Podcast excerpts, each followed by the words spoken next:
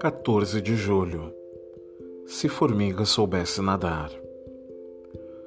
Bela e Fafá seguiam o passeio quando, de repente, uma brisa atingiu a folha delas e fez o lenço de Bela cair na água.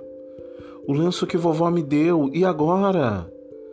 Ô oh, Belinha, se eu fosse um peixinho e soubesse nadar, eu tirava o seu lenço da água do rio. Mas como sou uma formiga, posso me afogar. Uma joaninha que voava por ali pegou o lenço de Bela na água e o levou até ela. Muito obrigado por sua gentileza, dona Joaninha, disse a formiga.